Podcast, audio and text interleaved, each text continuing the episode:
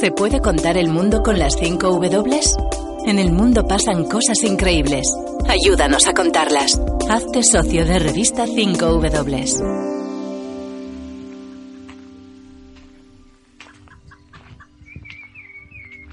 Raquel.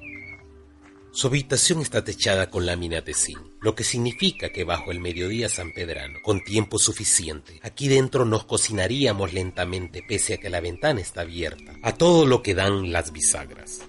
De un poste de luz, sin luz, nace un tejido, una maraña de cables que se cuela en la habitación y se pega a las paredes y a las tablas que sujetan las láminas plateadas del techo. Un ventilador zumba y se esfuerza por hacer circular el aire en la habitación. Sí, siempre tengo 32 años de vivir aquí. y a él lo mandaron un 30 de octubre. Fue una masacre de 18 personas. ¿La, del campo de fútbol?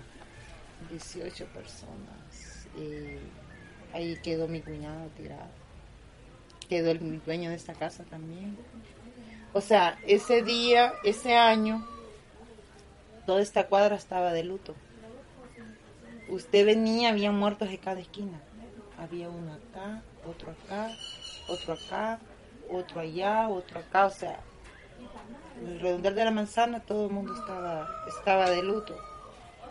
Entonces mi hermana tuvo que irse a Estados Unidos para darle una mejor vida a sus hijos. Y así albergó a tres hijos de su hermana, entre ellos una niña de 12 años que atraviesa el patio en sandalias, llevando y trayendo comida, agua, cervezas, cigarros, lo que los muchachos pidan. Raquel habla más. Cuando apenas tenía 20 años, se enamoró. Después explicaría que Fernando, un tipo apuesto, poderoso en el barrio, era pandillero.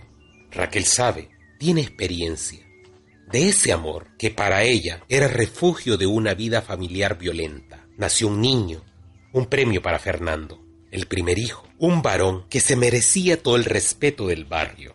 Andy, el patrullero nocturno de Cesura.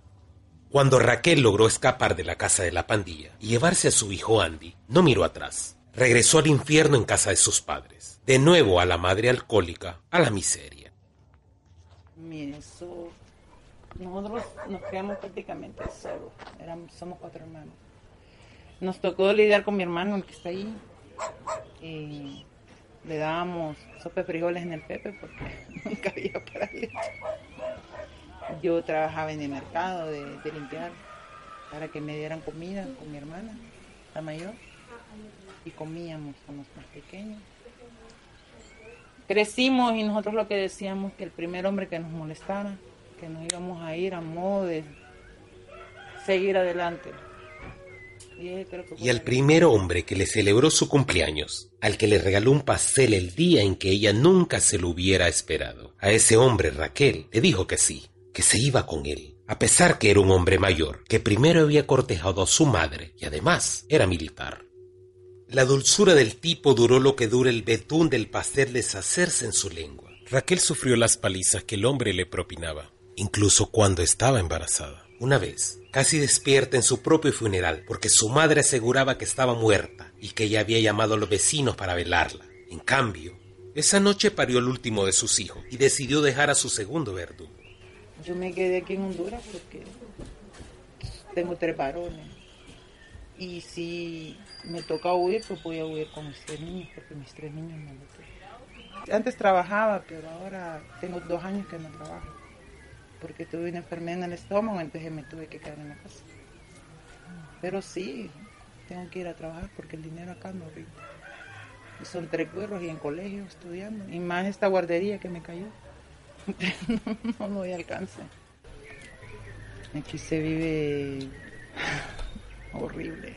Contesta Raquel, un ser inestable, asustado, que va soltando poco a poco la madeja enredada de su cabeza.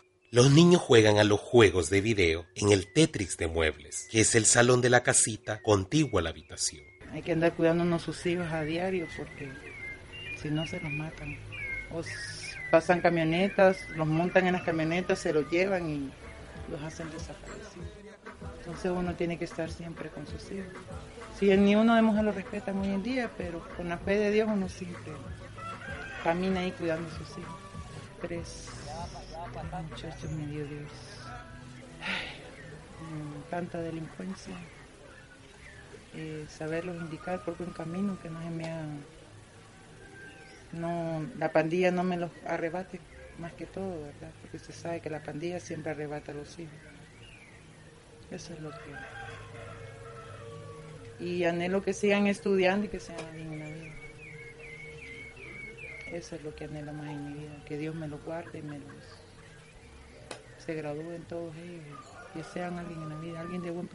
Raquel tiene un imán, los desprotegidos acuden a ella. Usan su casa de refugio. Casi todos los días vienen a pasar la tarde y a veces la noche, hasta 21 jóvenes. Ella contiene las desesperanzas, los miedos y los traumas de mucha gente en su comunidad, de las mujeres, que como ella no han conocido más que violencia, y de los niños, los hijos, botín de guerra en un barrio marcado, donde se pelea por el espacio, pero también por la carne de cañón.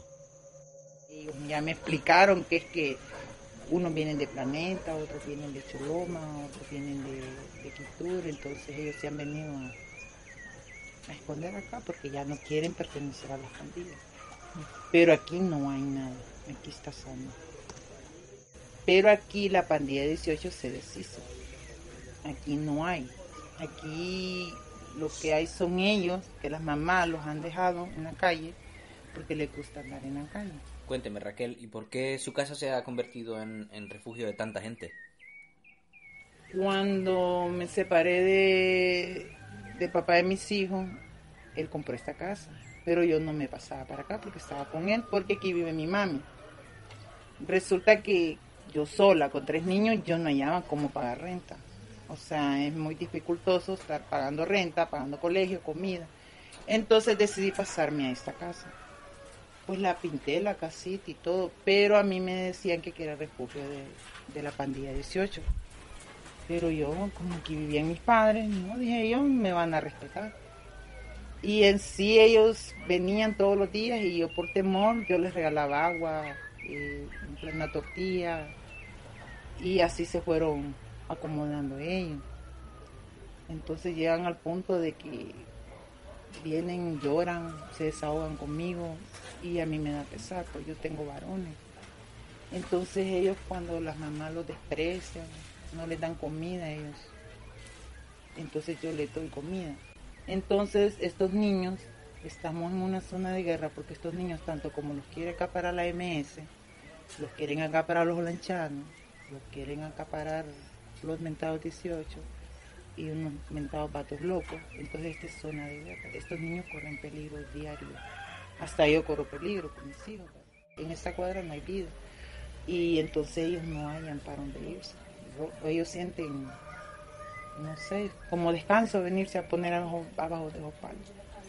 Habla de una cuadra en guerra entre niños de 16 años, porque algunos se pesetearon dejar de ser miembro activo de la pandilla 18. Un peseta es como un muerto en vida, un condenado a muerte.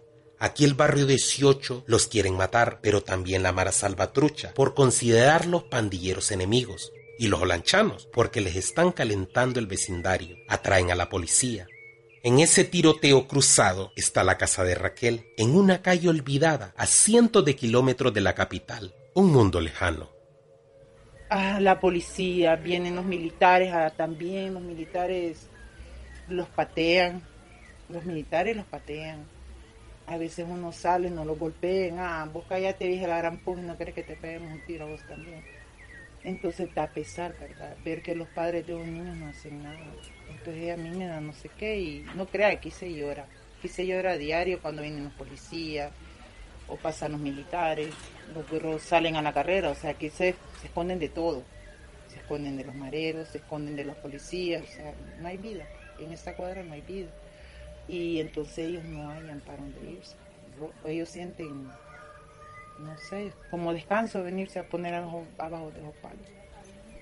Y yo no sé, como le estaba contando no sé qué hacer. No sé qué hacer, porque yo compro la comida al mes y no me ajusta al mes. Ya a los 17 días yo ya no tengo comida.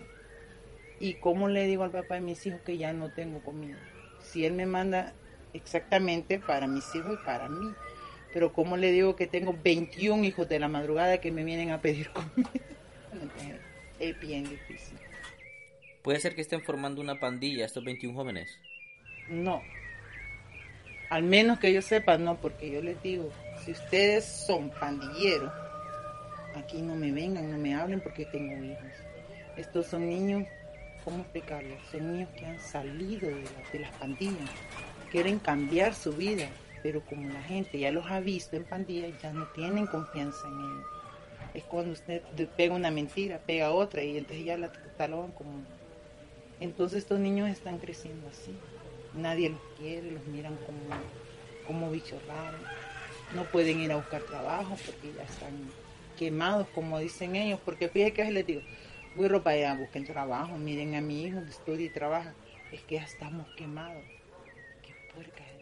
Estar quemado significa que ya te han visto colaborando con alguna de las pandillas del sector. Da igual la que sea. Da igual haciendo qué. O en un espacio en el que alguien pueda asumir que estás haciendo algo que quizás ni siquiera estás haciendo. O que simplemente no hayas hecho algo que se esperaba de ti en un momento determinado.